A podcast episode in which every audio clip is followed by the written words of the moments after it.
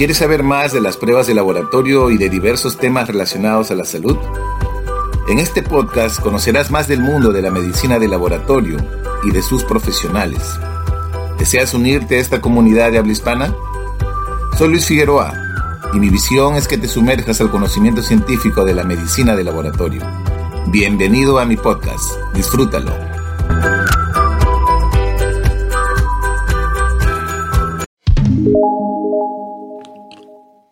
Hola y feliz día para todos. Soy Luis Figueroa y los estaré acompañando con la mejor información sobre medicina de laboratorio. Bienvenidos a un nuevo episodio de tu podcast preferido. Comprendiendo la meritocracia. Michael Sandel, profesor de Derecho de la Universidad de Harvard, en su último libro titulado La tiranía de la meritocracia, analiza en profundidad este concepto tan de moda en los últimos años. Menciona que todo el mundo debe disfrutar de las mismas oportunidades. Esto garantizaría que los que lleguen a lo alto habrían conseguido el éxito por sus propios méritos. Para entender un poco más sobre este interesante concepto usado en estas últimas semanas en nuestra realidad política peruana, me permito hacer esta pequeña revisión. Según la Real Academia Española, el significado de la palabra meritocracia es sistema de gobierno en que los puestos de responsabilidad se adjudican en función a los méritos personales.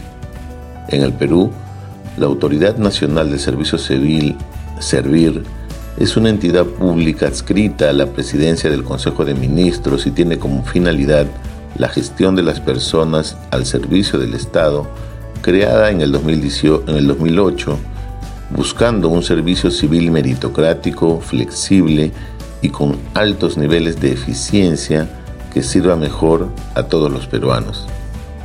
La ley del servicio civil promulgada en 2013 menciona que la reforma del servicio civil es clave para lograr un mejor servicio público al introducir la meritocracia para elevar la calidad de los servicios que el Estado brinda a los ciudadanos y mejorar los ingresos de la mayoría de los servidores públicos e incentivar su crecimiento personal y profesional en la administración pública.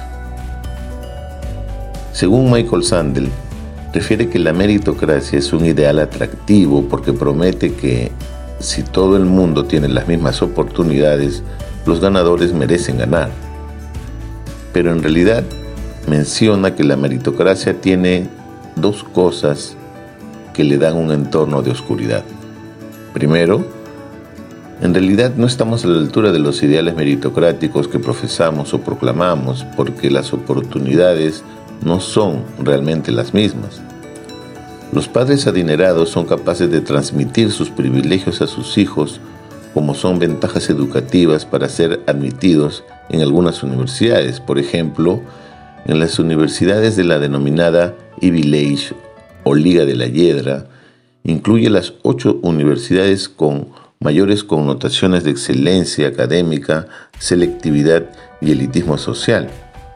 Estas universidades de Brown, Columbia, Cornell, Dartmouth College, Harvard, Pennsylvania, Princeton y Yale tienen a la mayoría de estudiantes que pertenecen al 1% de las familias con más ingresos en los Estados Unidos. Así que el primer problema de la meritocracia es que las oportunidades en realidad no son iguales para todos. La segunda parte es que la meritocracia tiene que ver con la actitud ante el éxito. La meritocracia alienta a que quienes tienen éxito crean que éste se debe a sus propios méritos y que por lo tanto merecen todas las recompensas que las sociedades de mercado otorgan a los ganadores. Pero si los que tienen éxito creen que se lo han ganado con sus propios logros, también tienden a pensar que los que se han quedado atrás son responsables de estar así. Así que el segundo problema de la meritocracia es un problema de actitud ante el éxito que lleva a dividir a las personas entre ganadores y perdedores. Michael Sandel recomienda que deberíamos concentrarnos menos en preparar a la gente para la competencia meritocrática y centrarnos más en la dignidad del trabajo, impulsando políticas que hagan la vida mejor y más segura para los trabajadores independiente de cuáles sean sus logros y títulos académicos. Debemos inculcar en nuestros hijos que si tienen éxito el día de mañana, será en parte a su propio esfuerzo, pero también a sus maestros, a su comunidad, a su país, a los tiempos en que viven, a las circunstancias y a las ventajas de las que hayan podido disfrutar. Debemos crear niños que tengan un sentido de gratitud y humildad cuando lo tengan. En nuestro país, el presidente Pedro Castillo recibió el 8 de agosto al Contralor de la República, Nelson Chuck, con el fin de sostener una reunión de trabajo para fortalecer las acciones contra la corrupción, donde fiscalizarán a las designaciones de funcionarios que están realizando el Poder Ejecutivo para fortalecer los principios de transparencia y lucha frontal contra la corrupción, garantizando así que las personas designadas deban cumplir con los principios de meritocracia y competencia para los, cargos, para los cargos a los que postulan.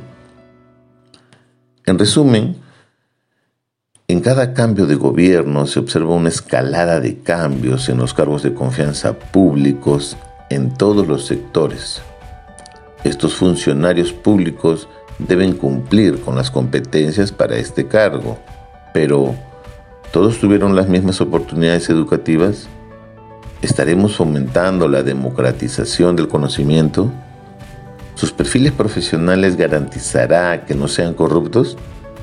¿La gestión pública se verá afectada en sus prestaciones por esta escalada de cambios? Considero que el Estado visualice esta problemática y promueva en cada institución pública un mecanismo de asunción de cargos de confianza, promoviendo profesionales que conozcan la institución y merezcan el cargo, y que esto esté explícito en los perfiles de puesto. De esta forma, garantizamos la continuidad de la prestación y la competencia para el cargo, más aún en la toma de decisiones en la macrogestión. Muchas gracias. Hasta aquí llegamos con este episodio Feliz fin de semana para todos, cuídense y bendiciones para todos. No olvides que el hombre nunca sabe lo que es capaz hasta que lo intenta. Gracias. Gracias por escucharme y te invito a que continúes siguiendo los episodios en mi podcast. Nos vemos hasta un próximo episodio. Cuídate.